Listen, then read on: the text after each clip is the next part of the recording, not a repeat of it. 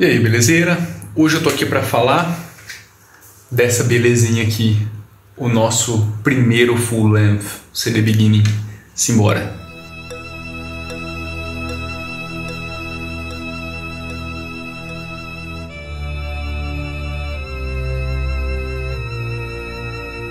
Mas antes, claro, cafezinho, né? Hum. Isso é bom. Pois é, moçadinha. Esse daqui foi o nosso primeiro álbum fechado, o álbum que a gente pode dizer que foi de fato um álbum fechado, pensado em ser um álbum. Ele conta com oito músicas e uma sessão multimídia que naquela época era muito normal. Deu muito trabalho fazer isso aqui, vocês não fazem ideia. Tem que segurar aqui porque a minha, o meu já está quebrado. Cara, nós mandamos prensar isso aqui na Zona Franca de Manaus, custou uma nota preta, porque naquela época é, isso aqui era tipo a coisa que você sonhava fazer, gravar um CD, prensar e ele vir embaladinho, bonitinho e tal. Custou caro. Essa brincadeira aqui não foi barata e olha que a gente não fez muitas cópias, tá? E naquela época isso realmente era caro. Uh, mas enfim, foi um álbum que deu bastante trabalho para ser feito e eu vou explicar o porquê.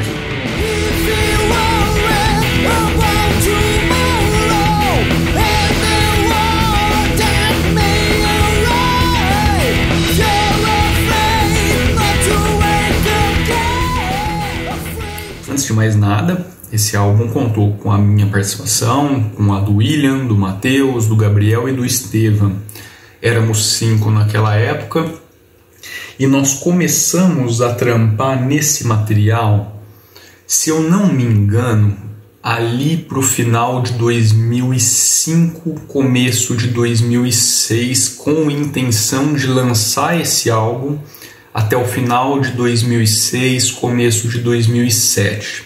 Quando eu digo que ele deu muito trabalho, foi pelo seguinte: primeiro, porque ninguém entendia absolutamente nada desse negócio de gravação, mixagem masterização. Foi tudo uma grande aventura. Segundo, porque a gente não tinha os equipamentos ideais, né, os equipamentos adequados para fazer tudo isso. Hoje é muito mais fácil com equipamento de entrada, coisa baratinha e tal. Baratinha não, né? Porque o dólar nessa, nesse valor nada mais é baratinho. Mas vamos imaginar né, que o, as coisas estivessem normais é, comprar equipamento de entrada hoje para fazer esse tipo de coisa não é caro. Então, e é muito mais fácil, você pluga aqui e tal, a coisa está funcionando. Naquela época era muito mais complicado, era realmente muito mais difícil. Em terceiro, cara, a gente resolveu microfonar as guitas, justamente por causa disso também, nós não tínhamos equipamento para fazer diferente, ou era dessa forma ou não ia sair. E bicho, como foi difícil captar guitarra nesse bagulho. Realmente foi, foi muito difícil.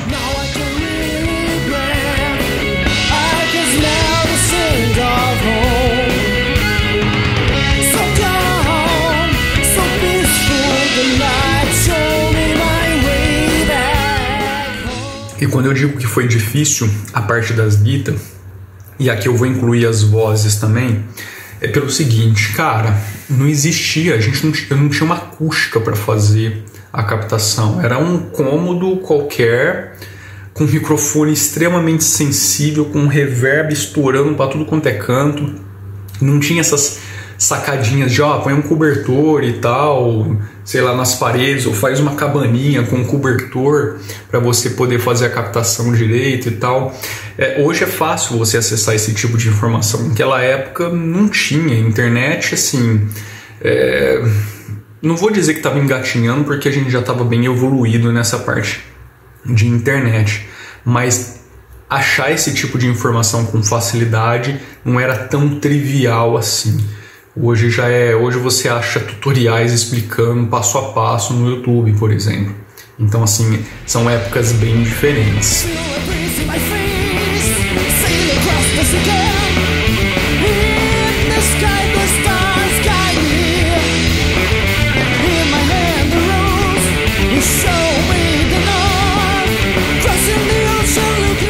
Também foi o primeiro trampo que a gente sentou de fato junto para começar a escrever as músicas, né? Um vinha com a ideia base, sempre foi assim. Um chega com uma ideia base, ó, tá aqui, eu penso num som nessa linha. E aí todo mundo vinha e começava a trabalhar. Tá? Então, assim, foi uma experiência para todos nós ali, como um conjunto, bem diferentona nessa área. É, eu não digo que para mim foi tão diferentona assim, porque eu já vinha de uma banda anterior que eu tinha feito, que o foco era 100% isso, então eu só fazia isso naquele projeto, sentava aí com, com outras pessoas e compunha. Mas na Vartroy, assim, foi a primeira grande experiência que a gente teve como um conjunto mesmo formado, como uma banda formada, para começar a trampar nisso daí. E foi bacana, foi bem legal, as coisas fluíram bastante. É, o, o X da questão mesmo foi o processo de gravação. Esse foi meio chatinho mesmo.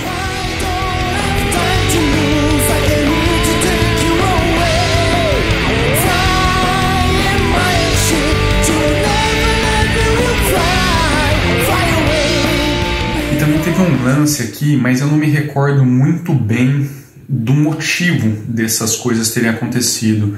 Mas eu sei que se eu não me engano, depois de tudo pronto, a gente voltou para regravar um monte de coisa. Agora eu não me recordo se porque alguma coisa não tinha ficado legal, se tinha dado alguma falha em alguma coisa, eu não me recordo. Eu sei que existiu um processo de regravação de várias coisas depois de tudo pronto.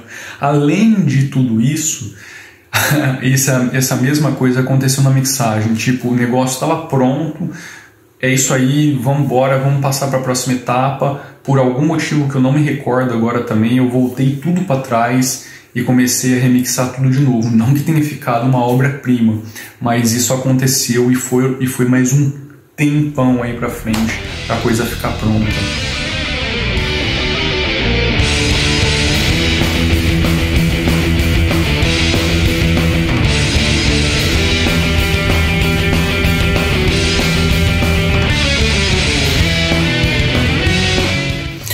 E aí depois veio a prensa, velho. É, mandamos pra Zona Franca de Manaus para fazer o bagulho bonitinho. Ah, mas assim, confesso que o ideal teria sido ter entregado a matriz na mão de um cara que manjasse bastante da coisa para pelo menos fazer a master. Isso teria dado um up muito foda no som. Mas, infelizmente, bicho, isso era muito caro na época, mas muito caro mesmo.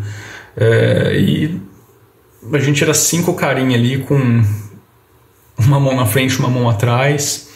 A grana era muito curta. O, a gente fez isso tudo com é, fundo de show, com a grana que a gente acumulou dos shows aí no decorrer daquele tempo. E não tinha mais recurso para investir nessa bagacinha. Então foi foi assim, vamos, vamos ver o que, que rola com o que a gente realmente tem aqui na mão que a gente consegue fazer. E não foi barato, tá? Não foi nem um pouco barato fazer esse carinha aqui.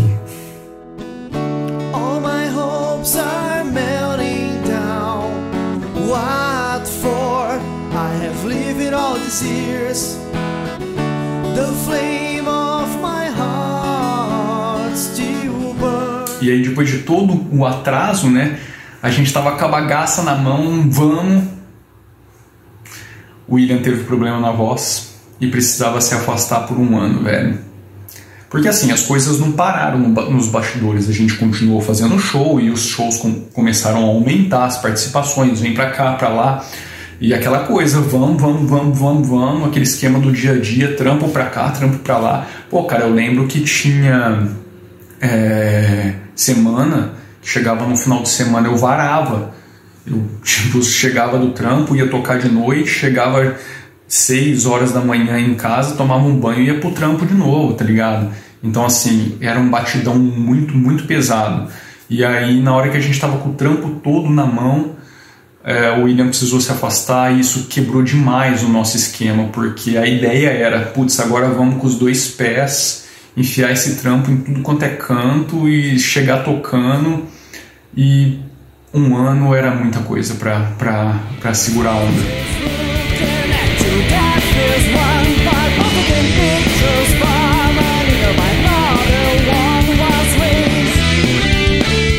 É isso, bicho. Tem coisa que a gente não controla, tem coisa que a gente não consegue prever. As coisas acontecem, a vida é assim, e toca para frente, tá ligado? É, na época a gente ficou bem chateadão, assim, mais pelo William, né? Que, pô, o cara é brother pra caramba nosso lá na época, é uma pessoa muito gente boa, cantava muito bem e, aliás, canta até hoje, que hoje ele tá nativo de novo, é um puta de um vocalista e tal. Mas naquela época a gente ficou bem chateado com toda a situação, é, até porque também a gente tinha todo um planejamento e tal, e aí você não tinha muito o que fazer em cima disso, porque como que você sai para lançar um álbum sem o teu frontman, tá ligado? O cara que gravou, a voz do cara tá ali. Como que você vai fazer a apresentação, lançar o disco com outro cara cantando? Não rolava, entendeu? Então, assim, a, o triste fechamento de história do Beginning é que no final das contas ele deu um puta de um trampo. Nós ficamos mais de ano trampando na bagaça e ele meio que ok, você tá pronto, mas agora você vai ficar quietinho aqui e vai dormir um pouco porque é, a gente não tem muito o que fazer contigo. Então, foi mais ou menos isso que aconteceu com o Beginning. Depois a gente lançou, hoje está disponível e tal. Hoje está tudo muito mais fácil para fazer essa bagaça, como eu já falei. Mas naquela época acabou acontecendo isso e, e toda essa coisa que a gente queria fazer com esse álbum acabou não rolando.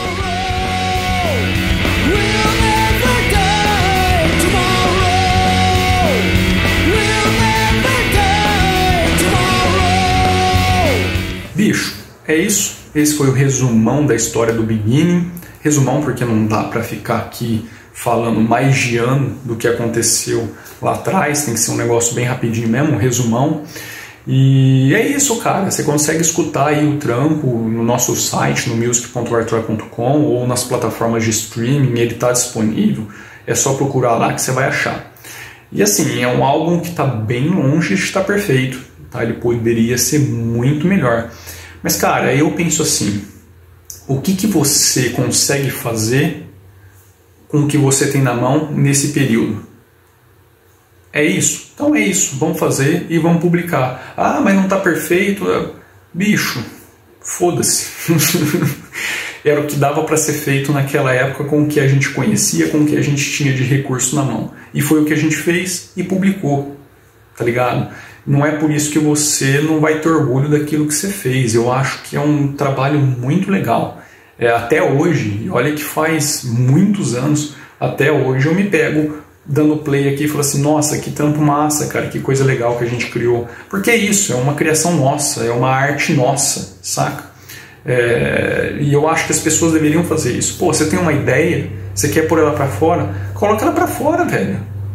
É, publica, ah, mas não está perfeito. Não vai ficar perfeito. Sempre vai ter alguém que vai achar um erro, seja lá qual ele, seja lá qual for, entendeu? Às vezes é uma coisa besta que você fala assim, ah, mas isso aqui eu queria que fosse assim, mas alguém vai achar que isso daí é um erro, entendeu? Então, bicho, publica, foda-se, vai ser feliz, beleza? É isso, nos vemos no próximo episódio então, um abraço.